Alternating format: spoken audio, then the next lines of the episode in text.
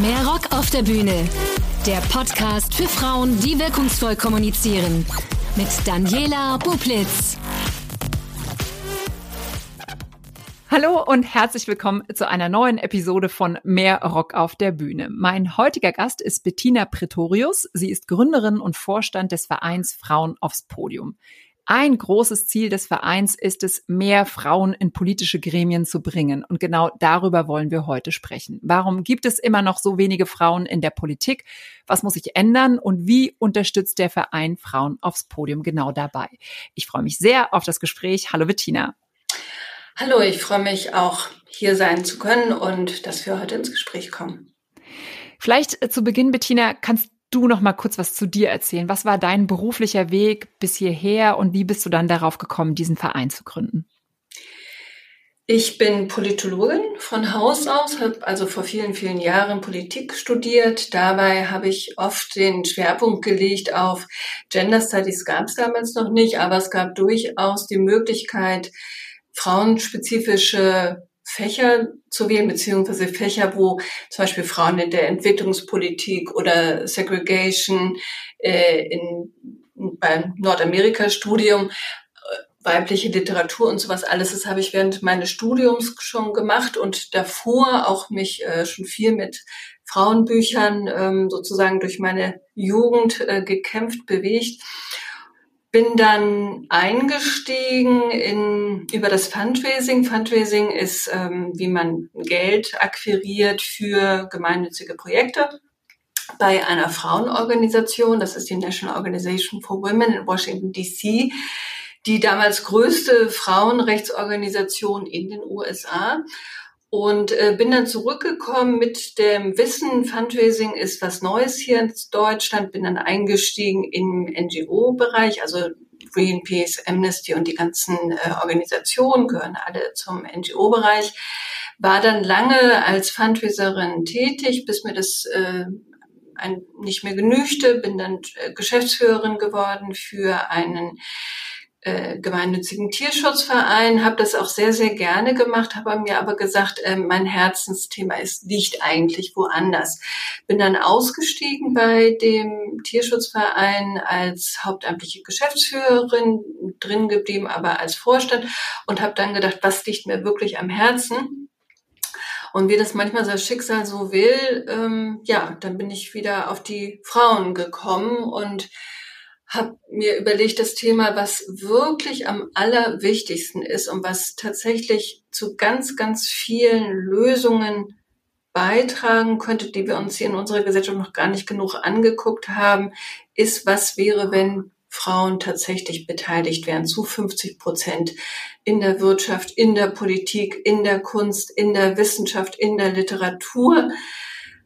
Und auch umgekehrt, was wäre, wenn, wenn Männer zu 50 Prozent beteiligt wären in der Pflege, in der Hausarbeit, im Kindergarten, im Krankenhaus, als, äh, als Krankenbruder, Schwester, wie auch immer. Also was wäre, wenn unsere Gesellschaft diesen Aspekt so hochhalten würde, dass es tatsächlich eine Gleichstellung von Männern und Frauen gibt?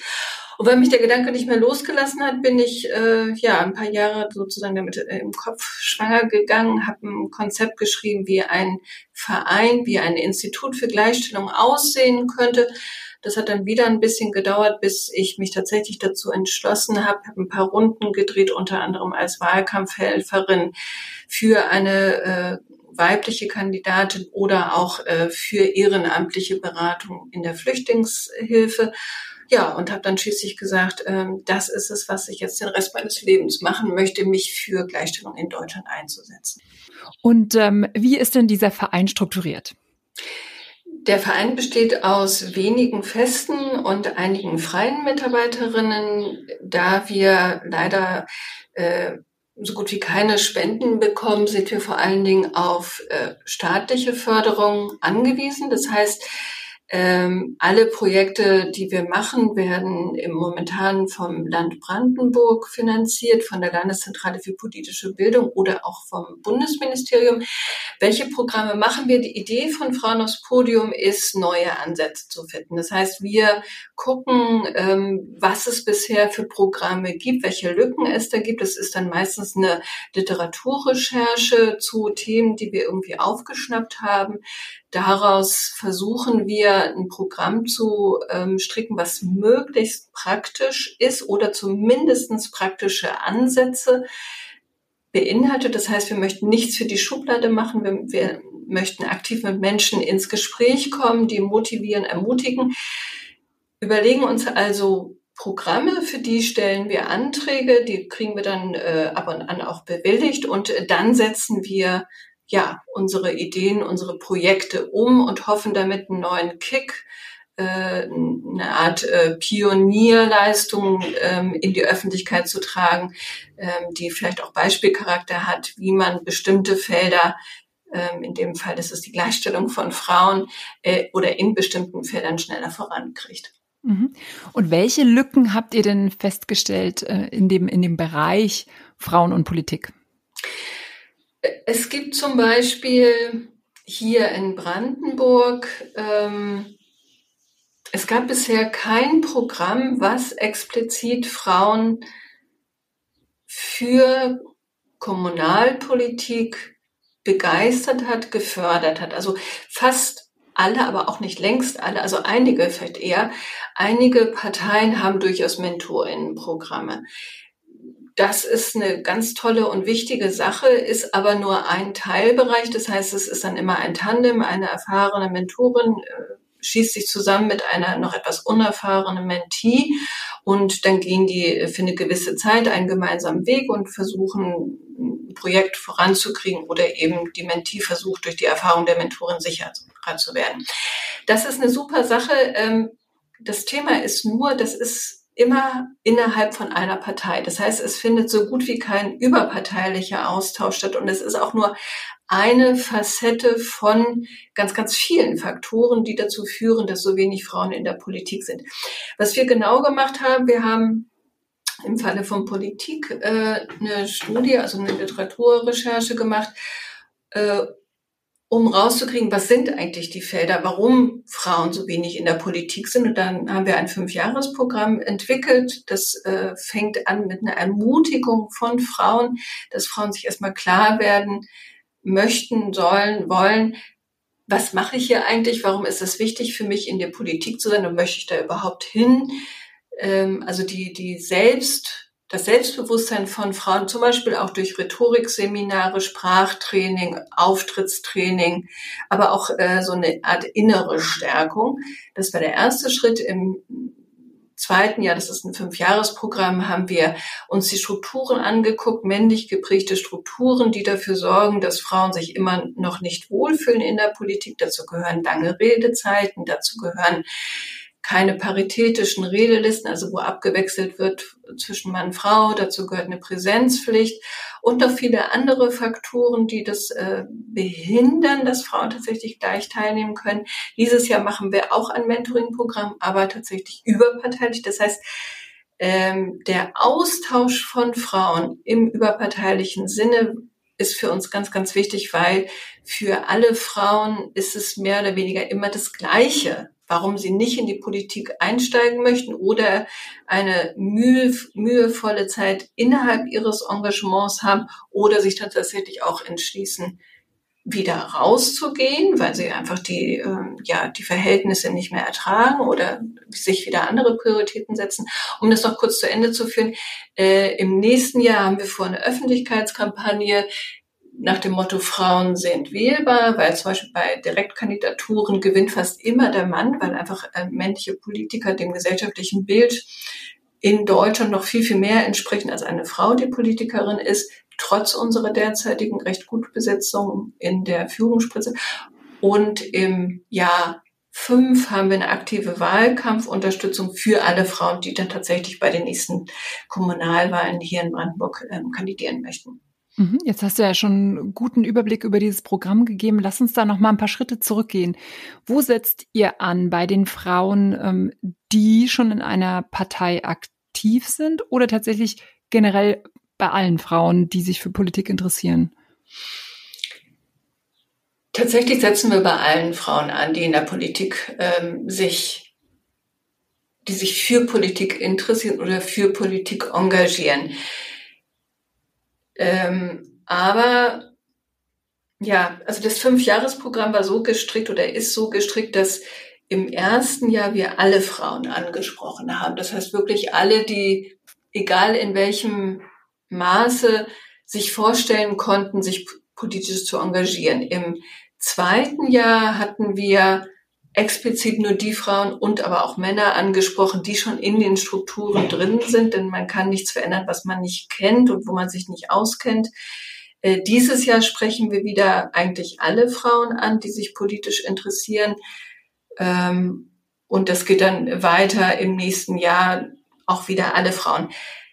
Ähm, die Präsenzworkshops, die wir hier in Brandenburg machen, sind oft noch näher dran an der Politik als zum Beispiel unsere Online-Seminare, die ja auch deutschlandweit sind und wo auch Frauen sich engagieren können, die sich zum Beispiel als Gleichstellungsbeauftragte an der Uni ähm, engagieren, ohne jetzt direkt in einer Partei zu sein. Also es kommt ein bisschen darauf an, auf das Format, das wir machen, wie fachspezifisch das ist, ob das jetzt ein Online-Kurs ist oder ob es eine Präsenzgeschichte ist. Also sprich mit anderen Worten, wir sprechen von bis an, aber eher Frauen, die noch einen Einstieg in die Politik suchen.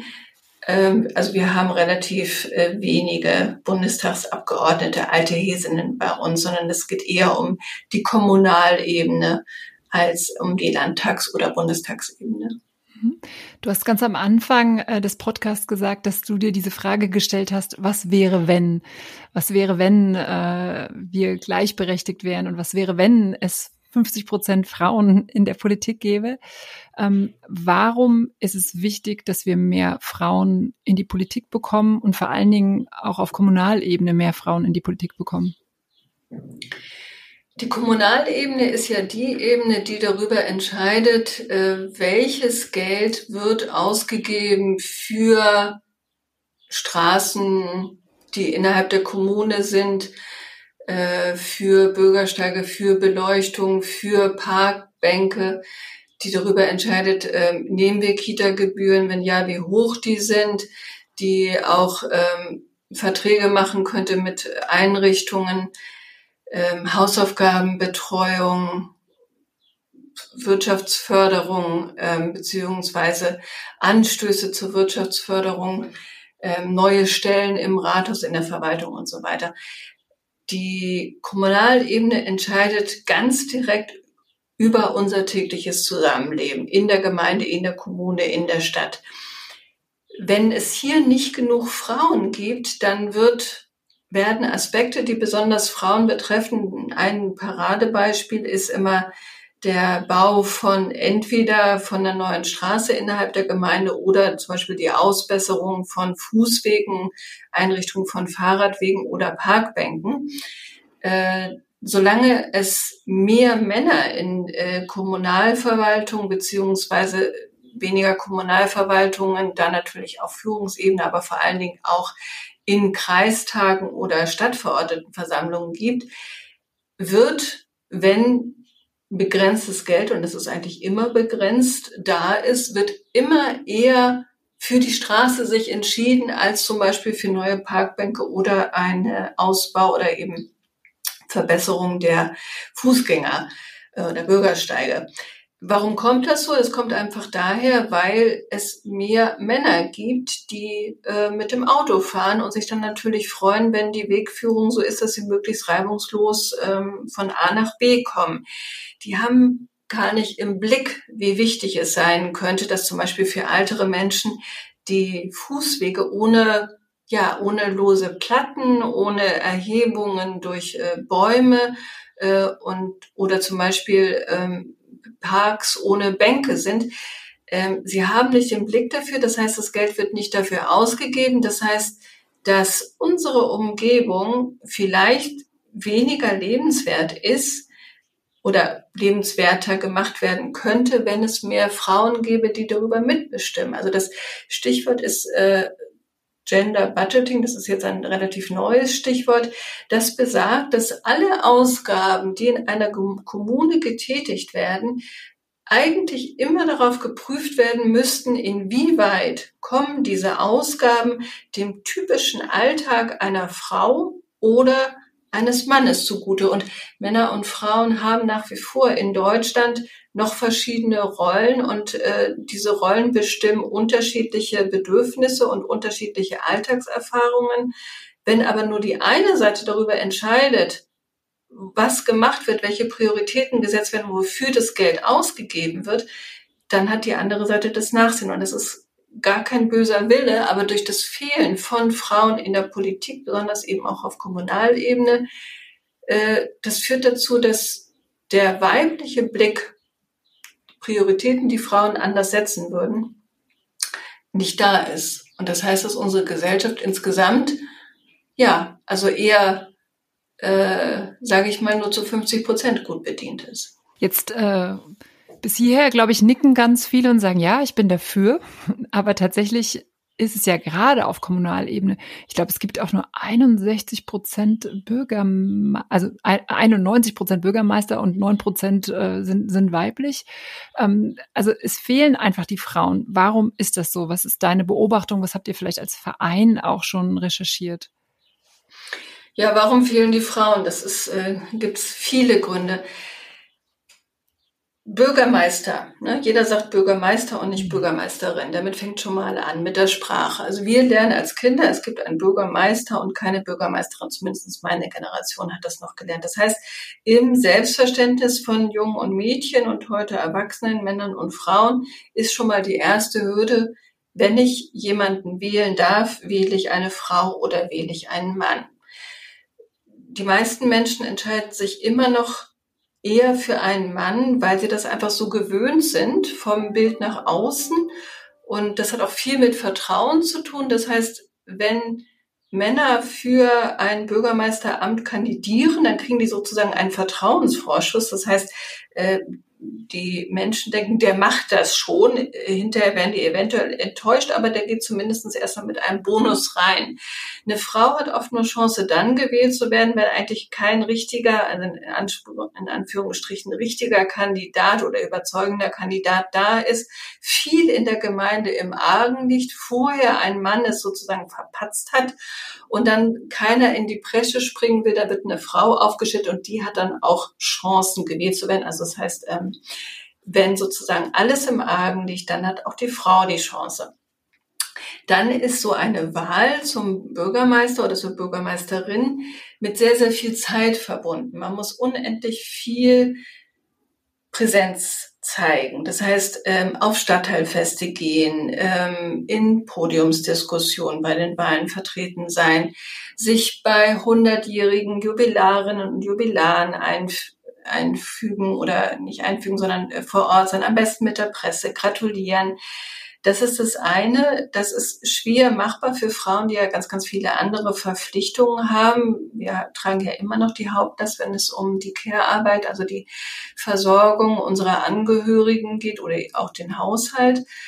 Ähm, das heißt also, zeitlich ist es äh, für Frauen oft schwieriger dann ist es so, dass ähm, auch finanziell das schwieriger ist. Wenn man sich zur Wahl stellt, muss man einen nicht unbeträchtlichen Teil ähm, selbst finanzieren können. Und da Frauen immer noch äh, im Schnitt 19 Prozent weniger als Männer verdienen, äh, ähm, nach wie vor in Deutschland, ähm, kommt es dazu, dass sich Frauen zum einen es nicht unbedingt leisten können, ihre berufliche ähm, Karriere noch weiter zurückzuschrauben äh, zugunsten von Teilzeit, weil sie ohnehin nicht schon so viel verdienen, dann sind die Rücklagen oft nicht so hoch und seien es auch nur Trainings. Also bei Wahlen zum Bürgermeisterinnen, wenn die Partei vielleicht nicht so viel Geld hat, ist es oft was man sich selbst finanzieren kann. Ein Kurs im Argumentationstraining, äh, ein Kurs in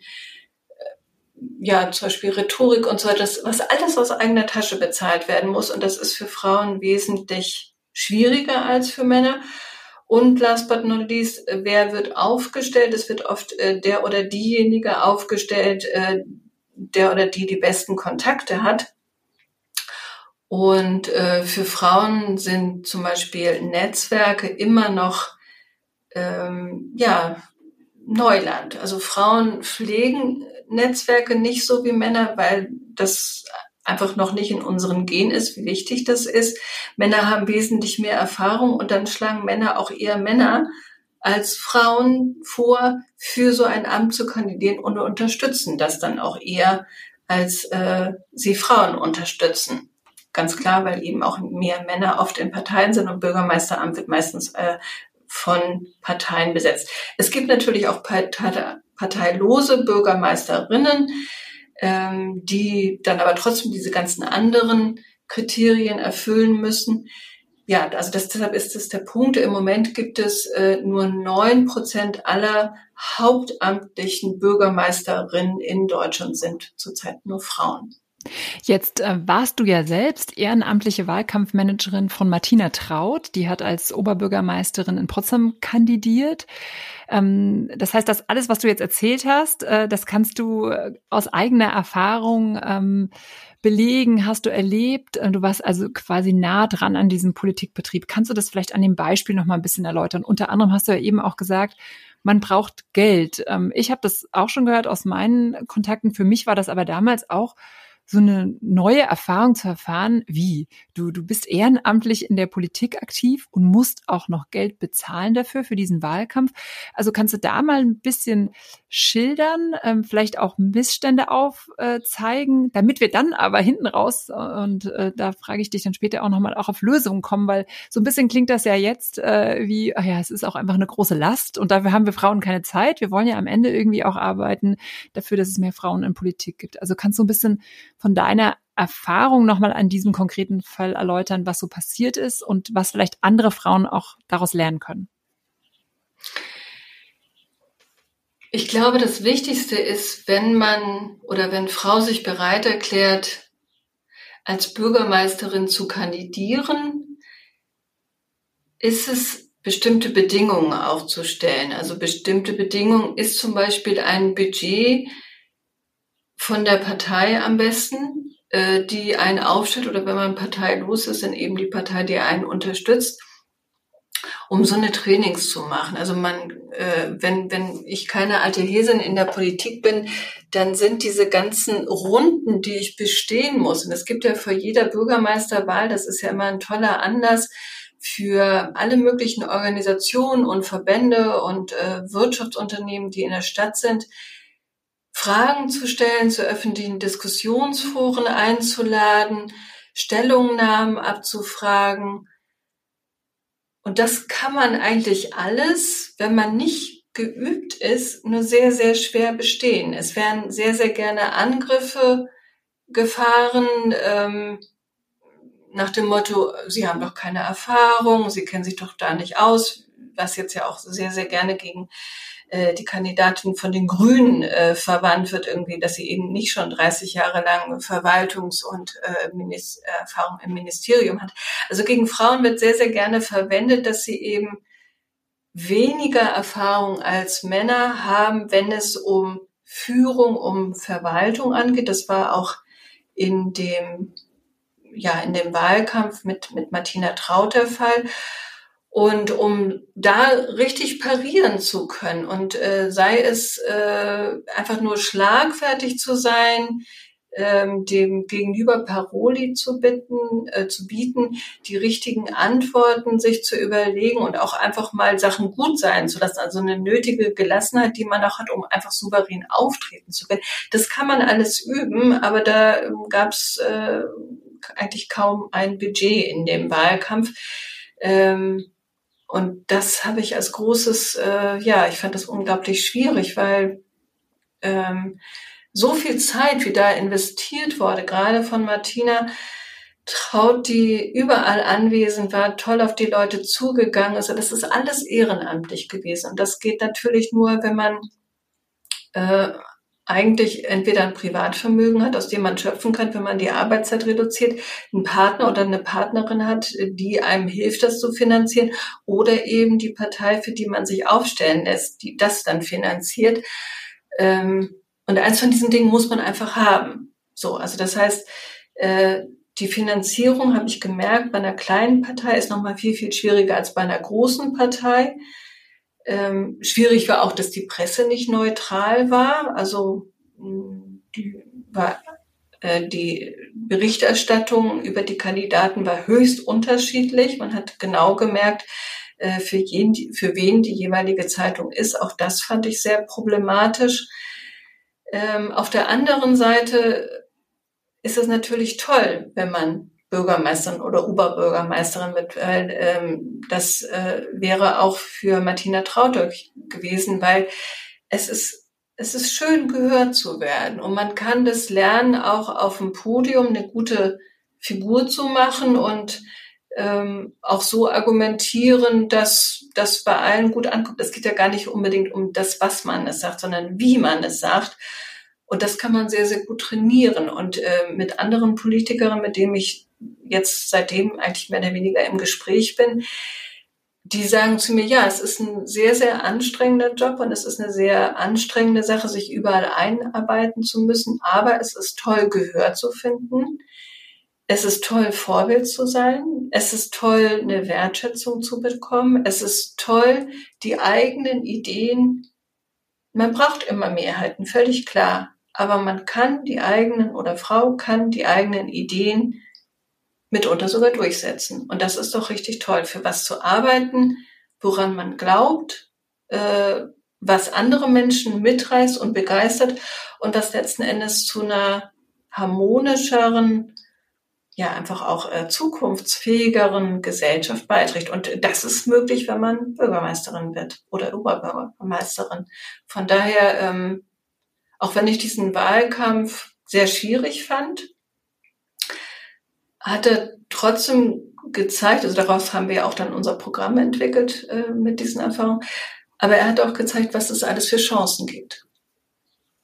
Was habt ihr daraus alles entwickelt? Also was habt ihr gelernt, was gerade für Frauen wichtig ist? Jetzt ist Martina Traut natürlich ein Beispiel, aber ihr habt, du hast ja auch gesagt, ihr habt schon andere Politikerinnen unterstützt. Was ist sowas, ähm, wo ihr sagt, ah, da, da muss man explizit Frauen fördern, weil Männer haben, warum auch immer, können die das, haben die bessere Netzwerke oder wie auch immer, oder, oder du hast erfahren, wie es, so um das Mindset der Frauen steht. Also was, was habt ihr gelernt und, und wie unterstützt ihr die Frauen da in der Politik? Also wir haben gelernt, dass Frauen an ihrem Selbstbewusstsein arbeiten müssen.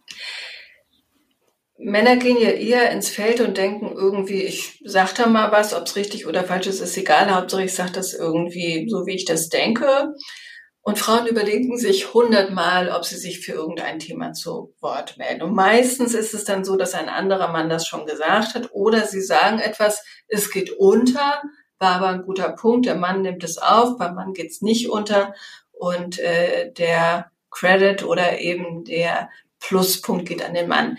Das heißt, wir versuchen in unseren Workshops den Frauen zu zeigen, wie sie untereinander sich stärken können, indem sie sich austauschen, weil tatsächlich ähm, Politik, die Erfahrung in der Politik ist für die meisten Frauen gleich. Also dieses überparteiliche Austausch ist ganz wichtig, also Erfahrungsaustausch.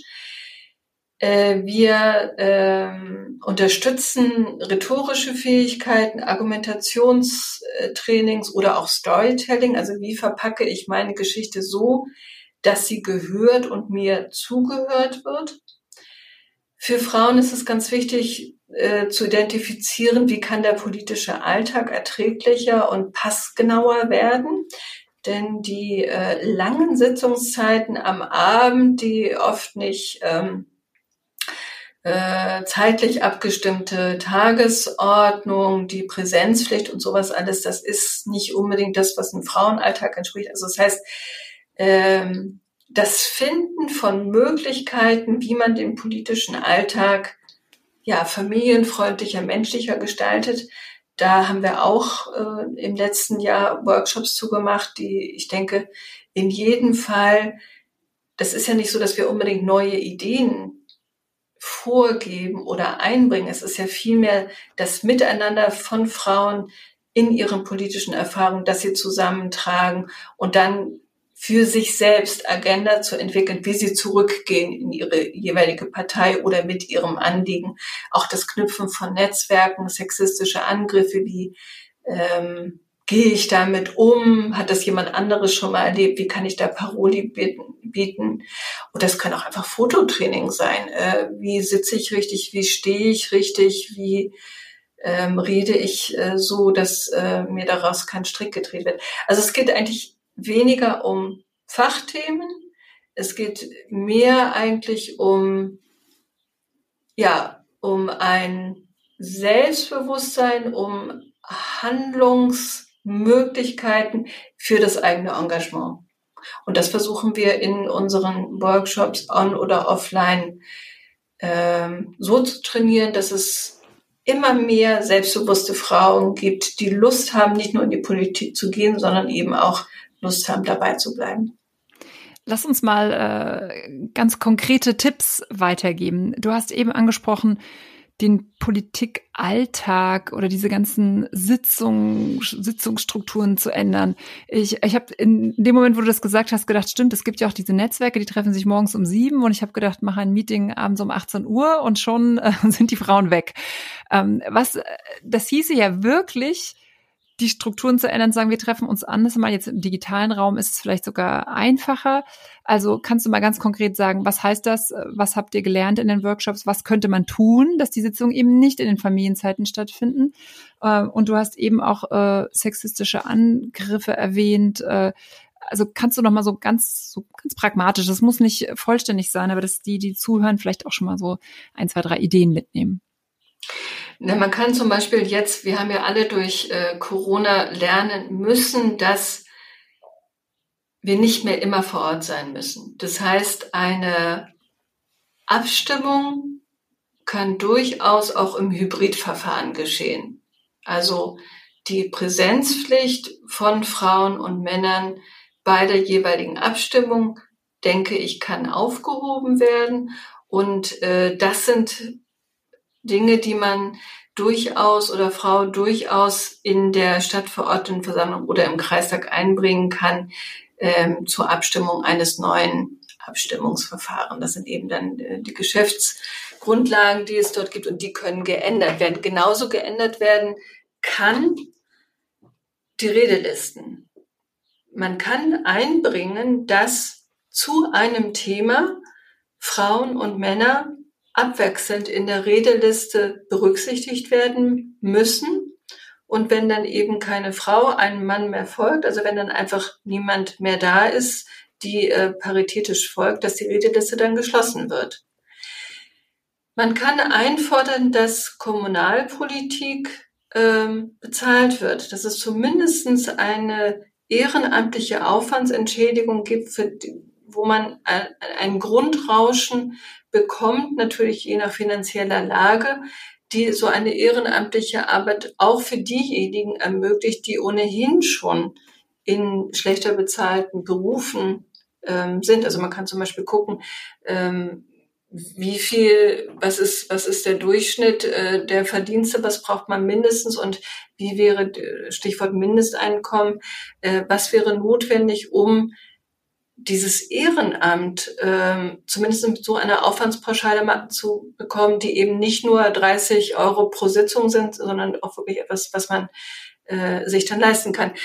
Ähm, Stichwort hattest du ja gerade schon gesagt, die Sitzungen müssen nicht alle abends um 18 Uhr und dann bis infinito ähm, angesetzt werden, sondern könnte, es könnte tatsächlich eine Idee sein, auch vormittags mal ein Termin oder ein Mittagstermin. Und das schließt dann gleichzeitig da ein, dass es eben äh, Begrenzungen nicht auch in der Redezeit gibt. Also bestimmtes Thema hat dann eben nur eine Stunde. Das wird mit einer paritätischen Liste, eine halbe Stunde Frauen, eine halbe Stunde Männer äh, besetzt. Weitere Möglichkeiten ist, dass man zum Beispiel Amtsperioden auf maximal zwei beschränkt. Das heißt, dass äh, vor allen Dingen Männer sind das jetzt ja immer noch, die sich in der Politik über viele, viele Amtsperioden äh, sehr gemütlich eingerichtet haben und gar keine Lust mehr haben auf Veränderung, dass dann zum Beispiel nach zweimal vier Jahren oder zweimal fünf Jahren Schluss ist. Das würde dazu führen, dass die äh, diese ganzen ja, kulturellen, strukturellen Gegebenheiten, die es jetzt, dass die auch immer wieder geändert werden müssen. Das sind alles so Sachen, die man oder Frau, wenn man sich äh, in einem Frauennetzwerk auf Kreisebene, auf Stadtverordnetenebene, aber auch auf Landesebene zusammenschließt und die einbringt und dann auch aber überparteilich und über den Fraktionszwang hinaus dafür einsetzt, die man durchkriegen kann. Ich glaube, es ist ganz wichtig, dass Frauen sich zusammenschließen. Diese ganzen Sachen sind ja alle nicht neu. Die sind ja jetzt nicht alle auf Frauen aufs Podiums äh, Ideen äh, sozusagen herausgekommen. Es gibt ja unglaublich viele Studien und Analysen, aber es gibt viel zu wenig konkrete Fahrpläne. Was gehen wir in den nächsten ein, zwei, drei Jahren an, um mehr Frauen in die Politik zu kriegen, mehr junge Frauen in die Politik zu kriegen und die Strukturen so zu verändern, dass wir mehr Frauen in der Politik kriegen. Das heißt also, mein Tipp an die Hörerinnen und die Hörer, eine Frau hat den Hut auf, aber nur in der Linie, dass sie dafür sorgt, dass alle anderen mitmachen, im Kreis, in der Stadt, in der Gemeinde dann zusammen sich eine Agenda überlegen, was könnten wir in den nächsten zwei Jahren oder eben bis zum Ende der Legislaturperiode schaffen, dranbleiben, den Leuten auf die Nerven gehen, immer wieder die Sachen einbringen, versuchen, außerhalb der Sitzungen sich zu treffen und Strategien zu schmieden, wie die einzelnen Aspekte durchgesetzt werden können. Das wäre mein Tipp. Mhm. Und ansonsten kann man sich ja auch an dich und an euch als Verein wenden, wenn es darum geht, Unterstützung nochmal auf einer anderen Ebene zu organisieren, oder? Auf jeden Fall, auf jeden Fall. Also äh, wir sind mit Rat und Tat immer auf jeden Fall sehr, sehr gerne äh, als Ansprechpartnerin da. Wir könnten uns auch vorstellen, sowas wie Brandenburg, ich mische mich ein. Das Programm gibt es auf unserer Homepage. Auch Hamburg, ich mische mich ein. Berlin, ich mische mich ein. Karlsruhe, ich mische mich ein. Also man kann diese fünf Jahresprogramme zur Frauenförderung auch woanders machen. Ähm, wir könnten auch einfach ähm, in die Gemeinden gehen und äh, Tagesworkshops oder zum Beispiel auch einfach mal Diskussionsabende machen, was man ändern kann. Wir haben gelernt, es geht nicht, wenn die Frauen unter sich bleiben. Also das heißt, Frauen müssen versuchen, Männer zu bekommen, mitzumachen. Und wenn sie es nicht schaffen, dann sollen sie sich bitte nicht entmutigen lassen. Äh, wir machen die Revolution mit Männern oder ohne Männer, aber sie wird kommen. Das ist ein, ein, ein gutes Wort. Ähm, also auf jeden Fall an, an dich wenden, an den Verein wenden. Jetzt hätte ich gerne noch mal ein paar Tipps. Ich habe vorhin schon gefragt, was so die Frauen persönlich betrifft. Also sich miteinander verbünden, vernetzen, Ziele ganz konkret umsetzen. Das ist klar, aber du hast vorhin von sowas gesprochen wie sexistische Angriffe. Ähm, dass man hinterfragt wird, ist vielleicht ja noch ganz gut, aber dass man vielleicht auch teilweise bloßgestellt wird, das ist ja sowas, was Frauen, diese Auseinandersetzung, äh, die, die scheuen wir, ist vielleicht irgendwie auch falsch. Ähm, das ist auch ein Grund, warum man dann sagt, nee, das brauche ich nicht für mein Leben. Ne? Und eigentlich wollen wir das ja auch insgesamt ändern. Ich glaube, es braucht niemand, egal ob Frau oder Mann. Aber hast du da vielleicht auch nochmal Tipps, dass man das auch gar nicht so nah an sich ranlässt oder irgendwie, dass man, dass man schon das nicht schon mitdenkt, weil man sieht ja zum Beispiel auch gerade dieses ganze Hate Speech-Thema. Ich meine, man sieht das und denkt, ah, okay, das blüht mir also habe ich manchmal das Gefühl, wenn ich mich dann für ein Thema engagiere. Ähm, hast du da was, was du vielleicht auch so ein bisschen ganz pragmatisch, um, um, um Mut zu machen und nicht zu sagen, lasst euch davon nicht direkt entmutigen? Mhm. Ja, schwieriges Thema. Ähm, ich glaube, es ist am besten, wenn man die Sachen nicht an sich ranlässt und das klappt eigentlich nur, wenn man sie selbst nicht liest. Das heißt, wenn es irgendwie möglich ist, eine Mitarbeiterin oder wenn man kein Geld für eine Mitarbeiterin hat, eine nahe Freundin, Kollegin oder es könnte auch ehrenamtlich jemanden sein, äh, die man eigentlich äh, über die öffentliche Auftritte durchscreenen lässt. Das heißt, ähm, wenn ein Angriff kommt, äh, will ich das gar nicht selbst lesen, sondern ich habe jemanden, die das für mich liest und dann auch einfach löscht. Das wäre die eine Möglichkeit, also nicht nah an sich rankommen lassen. Äh, wenn es dann heißt, einfach löscht es keine Auseinandersetzung, die Angriffe, die kommen, sind eigentlich immer die gleichen. So, also die, die Leute sind nicht besonders kreativ, die äh, frauenfeindlich sind, sondern das äh, werden eigentlich immer die gleichen Schubladen aufgemacht. Und da gibt es im Internet ähm, schon ähm, zum Beispiel verschiedene Organisationen. Die eine ist Hate Aid hier in Berlin die einem Hilfestellung geben für so eine Art ähm, 0815 Antworten, die man dann immer rausballern kann, wenn einer dieser typischen Angriffe kommt. Also das heißt, äh, wenn die Angreifer sehen, die werden hier immer mit so einer 0815 Antwort abgespeist und die Frauen lassen das gar nicht an sich rankommen, dann verlieren die auch irgendwann die Lust wenn die nicht die Lust verlieren, immer gleich schön zur Anzeige bringen. Also das ist, ähm, wird noch viel zu wenig gemacht. Man kann äh, wieder die Organisation Hate es gibt aber auch noch viele andere ähm, Organisationen, die sich damit beschäftigen, die auch Frauen helfen. Man kann sich an die wenden und äh, da gibt es eine Strafanzeige.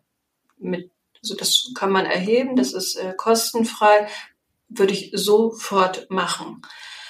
Äh, und äh, man könnte auch äh, ganz neutral eben nicht selbst, aber dann jemand anderes, ähm, die genau fragen, ja, was meinen Sie denn damit? Und äh, woran machen Sie denn das fest? Und äh, also nochmal direkt eine Gegenfrage. Ähm, ich glaube, wichtig ist, dass man oder Frau nicht versucht äh, zu zeigen, dass man angegriffen ist, dass man sich persönlich geschwächt fühlt, sondern Stärke zeigen und ja, es gibt tausend Meinungen auf der Welt, es gibt tausend Leute, die neidisch sind und machen wir uns nichts vor, niemand möchte die Macht abgeben. Und deshalb kommen ja diese Angriffe. Das ist ja vor allen Dingen verletzte Männlichkeit, das ist Verunsicherung. Ich muss mich nicht damit auseinandersetzen. Also alle diese Möglichkeiten äh, wären ein Weg, ähm, dagegen zu argumentieren ähm, sei es selbst oder jemand anderes. Und aber letzten Endes, und das finde ich ganz, ganz wichtig, wir können juristisch wesentlich stärker dagegen vorgehen, wenn wir unsere Gesetze für oder gegen Angriffe aus dem Netz verschärfen. Und dazu brauchen wir aber Menschen, die sich dafür interessieren, dass diese Gesetze verschärft werden, dass man nicht mehr jemanden, so wie Frau Kühners, einfach beleidigen kann und das, was zumindest in zwei Instanzen eigentlich erstmal äh, vom Gericht sozusagen ähm, abgewiegelt wurde. Das heißt, auch die Gesetzgebung, die wir im Moment haben, ist vor allen Dingen männlich geprägt. Das muss aber überhaupt nicht so bleiben. Wenn sich mehr Frauen in der Politik engagieren und hier werden nämlich die Gesetzesentwürfe eingebracht, verhandelt und dann aber auch verabschiedet. Das heißt, wenn sich mehr Frauen in der Politik engagieren und über Gesetzesentwürfe beraten und abstimmen, werden wir garantiert auch eine andere Handhabe gegen äh, sexuelle Diffamierung im Netz bekommen. Ihr habt als ähm, Verein eine Studie herausgebracht, nochmal 100 Jahre bis zur Gleichstellung. Und vielleicht äh, hat die ja auch ein paar Erkenntnisse, wie wir mal grundsätzlich dafür sorgen, ähm, dass Frauen eben auch mehr Zeit haben für Politik. Kannst du uns kurz erläutern, um was ging es erstmal in dieser Studie? Was war der Ansatz? Was war das Studiendesign? Die Studie also Idee von der Studie war, mit anderen Menschen ins Gespräch zu kommen, die sich normalerweise nicht mit dem Thema Gleichstellung beschäftigen. Und um hier eine Grundlage zu finden, haben wir äh, drei verschiedene ähm, ja, Formate entwickelt. Wir haben einmal eine Online-Umfrage gemacht, um erstmal überhaupt unsere Behauptung, es gibt keine Gleichstellung in Deutschland, beziehungsweise es gibt vielleicht im Grundgesetz in Artikel 3 äh, den Grundsatz, äh, Männer und Frauen sind gleichgestellt. Und dann gibt es ja äh, auch noch den Zusatz, dass äh, es Auftrag der Bundesregierung ist, eben diese ähm, Gleichstellung zu fördern und voranzutreiben. Mit der Online-Umfrage wollten wir sehen, wie empfinden das Menschen eigentlich in Deutschland? Also äh, finden die, ja, wir sind schon auf einem guten Weg oder äh, nein, es ist alles im Argen oder C interessiert mich überhaupt nicht. Ähm, das war sozusagen der erste, die erste Idee, eine Basis zu bekommen, ein, einen aktuellen Ist-Zustand. Wie wird das Thema Gleichstellung in Deutschland erlebt? So. Dann haben wir äh, als zweiten Schritt äh, Tiefeninterviews geführt. Das heißt, wir wollten näher wissen, woran liegt es, dass wir so oder so sozialisiert sind. Warum sind, gibt es weniger Frauen in Führungspositionen? Was ist die Meinung von Männern dazu, warum es so ist? Äh, wie stehen Männer äh, dazu zur Frauenförderung, ganz aktiv zur Quote und so? Also die eher so fachliche Fragen. Und im dritten Schritt das äh, Design war dann in Workshops, in Unternehmen, im Non-Profit-Bereich, in der Verwaltung mit den Mitarbeitern ins Gespräch zu kommen. Äh, wie sieht es eigentlich bei euch aus? Wie weit seid ihr mit der Gleichstellung? Wie erlebt ihr das im privaten Kontext? Und äh, was meint ihr, was die Gründe dafür sind, dass wir heute so weit sind, wie wir sind? Das ist das Studiendesign. Idee war, ähm, rauszukriegen, wie kommt man mit Menschen zu einem Thema ins Gespräch, was äh, ja sehr, sehr lange schon existiert, aber tatsächlich immer wieder unterm Teppich gekehrt wird. Ich sehe das, egal bei was, Gleichstellung äh, taucht immer wieder auf, aber verschwindet genau, wird einfach nicht ernst genommen in, in der Gesellschaft in Deutschland. Woran liegt das? Ähm, also wie könnte man dieses Thema so einbringen, dass sich Menschen dafür interessieren? Ähm, wie müsste die Begegnung sein und was wird eigentlich, was ist denn eigentlich für ein Wissen da oder welches Wissen fehlt und was könnte man tun, um dieses Wissen zu stärken? Ja, welche Ansätze gibt es? Das war so die Idee der Studie. Und was sind die wichtigsten Erkenntnisse? Wie, wie steht es um die Gleichstellung? Naja, es ist so, dass ähm, privat würde eigentlich niemand mehr sagen, ich bin gegen Gleichstellung. Also wir haben 94 Prozent unserer äh, Teilnehmerinnen und Teilnehmer von der Online-Umfrage sagen, Gleichstellung ist ein, im privaten Bereich ein absolut wichtiges Thema für mich. Das war, ist, ist erstmal schön. Das heißt also, das ist äh, als Ziel in der Gesellschaft angekommen. Das ist großartig. Ähm, was aber gleichzeitig auch festzustellen ist, dass die Mehrheit der Frauen, also äh, über 70 Prozent, äh, die Gleichstellung für nicht verwirklicht empfinden. Das heißt also, sie, sie sagen, es gibt eine ganz, ganz deutliche Schieflage in der Machtverteilung, in der Geldverteilung, in der Sorgearbeit.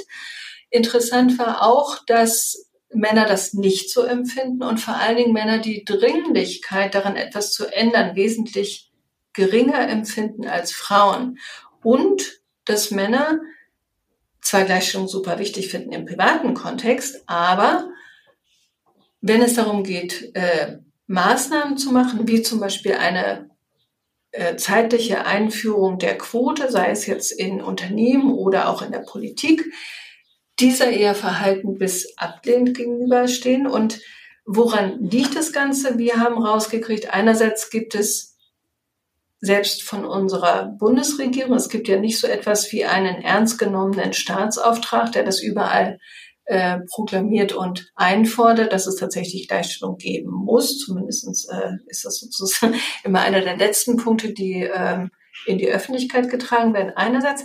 Andererseits gibt es ganz, ganz viele Gleichstellungsbeauftragte, Diversity Managerinnen in Unternehmen, die ja fast schon allein auf weiter Flur versuchen, Strukturen zu ändern, die sie aber alleine nicht ändern können. Es reicht nicht, wenn man eine Gleichstellungsbeauftragte und eine Diversity äh, und äh, Managerin etabliert und dann aber denkt, das kann alles beim Alten bleiben. Das Dritte ist, Menschen möchten abgeholt werden, das heißt, Menschen möchten ins Gespräch kommen, sie möchten ernst genommen werden, sie möchten auf Augenhöhe gefragt werden. Und sie verstehen das Thema Gleichstellung oft überhaupt nicht. Sie können nichts damit anfangen. Sie denken irgendwie, meine Frau arbeitet, ist doch alles gut. Oder mein Mann äh, teilt sich mit mir die Kinderarbeit, ist doch auch alles gut.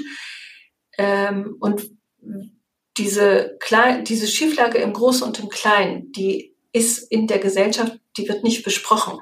So, also es ist nicht, es ist nicht das Wissen da, was es tatsächlich sein könnte. Gleiche Chancen, gleiche Machtverteilung, gleiche Vermögensaufteilung und so weiter. Dieses Wissen darum, was bedeutet eigentlich Gleichstellung und wie weit sind wir jetzt? Es ist völlig äh, unterrepräsentiert in unserer Gesellschaft. Das ist sozusagen die dritte Erkenntnis. Ähm, und an alle drei Punkte müssen wir ran. Hm, ich würde gerne auf diesen, diesen letzten Punkt gerne nochmal eingehen. Dieses, es gibt nicht genug Wissen um, um, was heißt das Gleichstellung? Jetzt könnte man natürlich auf der anderen Seite sagen, oh, oh mein Gott, wir reden doch ständig darüber und äh, alle Frauen, man sieht ja, jetzt gibt's schon äh, Frauen aufs Podium und mehr Rock auf der Bühne und äh, wir reden doch die ganze Zeit darüber und wenn doch die Frauen eigentlich auch nur wollen, irgendwie, dann wäre doch alles gut. Ähm, was sind so deine Erkenntnisse? Ähm, ich glaube, ihr sagt auch so ein bisschen, man darf nicht so von oben herab. Es muss mehr aus, aus, aus, aus von den Menschen kommen. Was, was sind da auch deine Learnings für diejenigen, die da draußen für, für Gleichstellung äh, kämpfen aus der mhm. Studie? Na, ein Learning ist, dass äh, das Thema Gleichstellung ist akademisch, komplett akademisch besetzt. Das heißt, wenn wir das ernst meinen würden, dann müssten wir mal ähm, auch in Fabriken gehen, wir müssten mit den Pflegerinnen sprechen, wir müssten in die Schulen gehen, äh, ja, wir müssten in Bereiche in der Gesellschaft gehen. Viele Menschen mit Migrationshintergrund leben hier, für, für die das noch, auch noch nicht das dringendste Thema ist. Das heißt, im Moment erreichen wir mit Frauen aufs Podium und mit vielen anderen Formaten, die es dazu gibt, nur diejenigen, die sich ohnehin schon damit beschäftigen. Das heißt, das Thema gesellschaftsfähig zu machen, indem wir zum Beispiel Workshops anbieten, indem wir zum Beispiel Kampagnen machen, die jede und jeder versteht, die auch so konzipiert sind, dass man die auch ohne akademischen Abschluss ähm, versteht, dass wir mehr Vorbilder in der Öffentlichkeit zeigen, dass Jungs genauso gut Lehrer werden können, äh, auch in der Grundschule. Also wir müssen das Thema Gleichstellung von dieser akademischen Ebene in die Gesellschaft bringen. Das Problem ist im Moment, für viele ist es kein Thema, auch für viele Frauen ist es kein Thema. Und die Frauen, die sich dafür interessieren, sind oft so weit von der Mitte der Gesellschaft entfernt, dass sie mit ihren ganzen Forderungen und Erkenntnissen nicht, nicht äh, ja, da gibt es irgendwie kein, keine, keine Resonanz. Das heißt, das Thema Gleichstellung muss in die Gesellschaft getragen werden, durch die Schule, durch die Uni, durch die Berufsschule, durch den Ausbildungsbetrieb.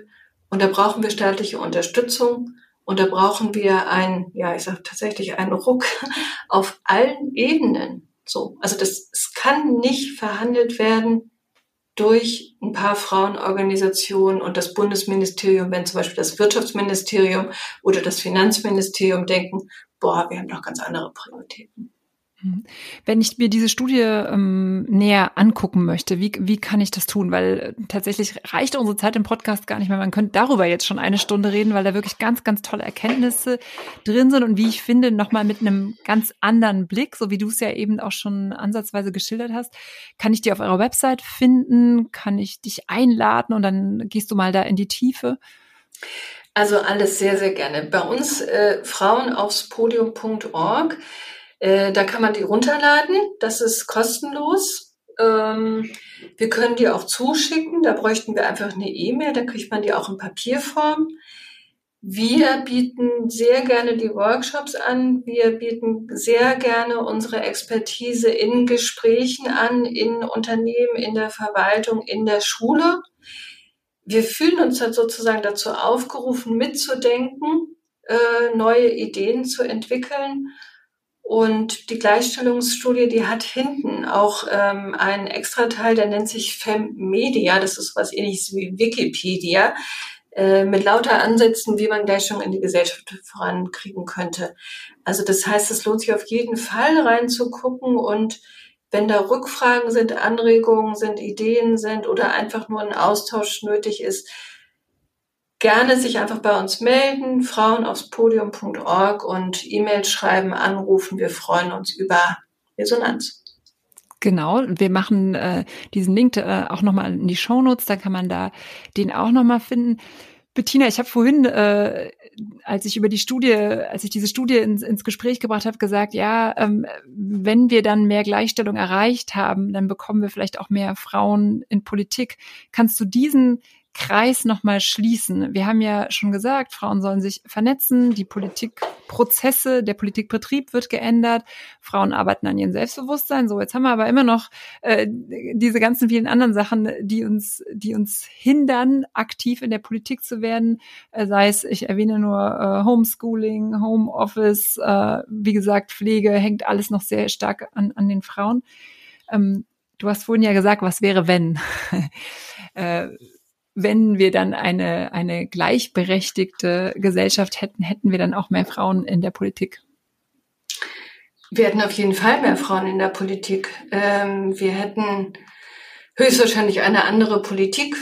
Im Moment ist es ja so, dass äh, Politik oft ein 80-Stunden-Job ist und dann keine Zeit mehr übrig bleibt für noch irgendwas. Nein, Politik wäre entspannter, Politik wäre handhabbarer, es würde keine Berufspolitiker mehr geben, sondern Politik wäre einfach ein Engagement, was äh, dazugehört, was sich auch ganz andere Leute vorstellen könnten, als es jetzt der Fall ist.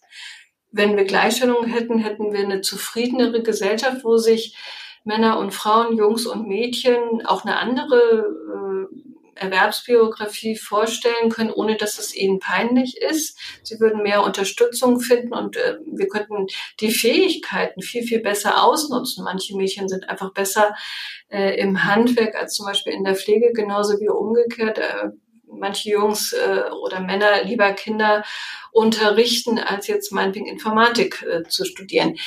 Ähm, unsere Gesellschaft kann so viel davon profitieren. In der Außenpolitik, die Gelder werden anders verteilt, die, äh, die Länder in, in, äh, haben eine ganz andere Unterstützung, ähm, Schwellen- und Entwicklungsländer und so weiter. Also eine Gleichstellung in der Politik bezieht ganz, ganz viele andere Felder mit ein. Und ich denke, ja, also wenn wir daran alle arbeiten, dann hat unsere Gesellschaft tatsächlich die Chance, von einer äh, repräsentativen Demokratie zu profitieren, die bestimmt friedlicher, erfolgreicher durch die optimale Ausnutzung an Wissen, Ressourcen, Know-how und Veranlagung ist, ein demokratischeres Miteinander und einfach mehr Zufriedenheit in der Gesellschaft geben könnte.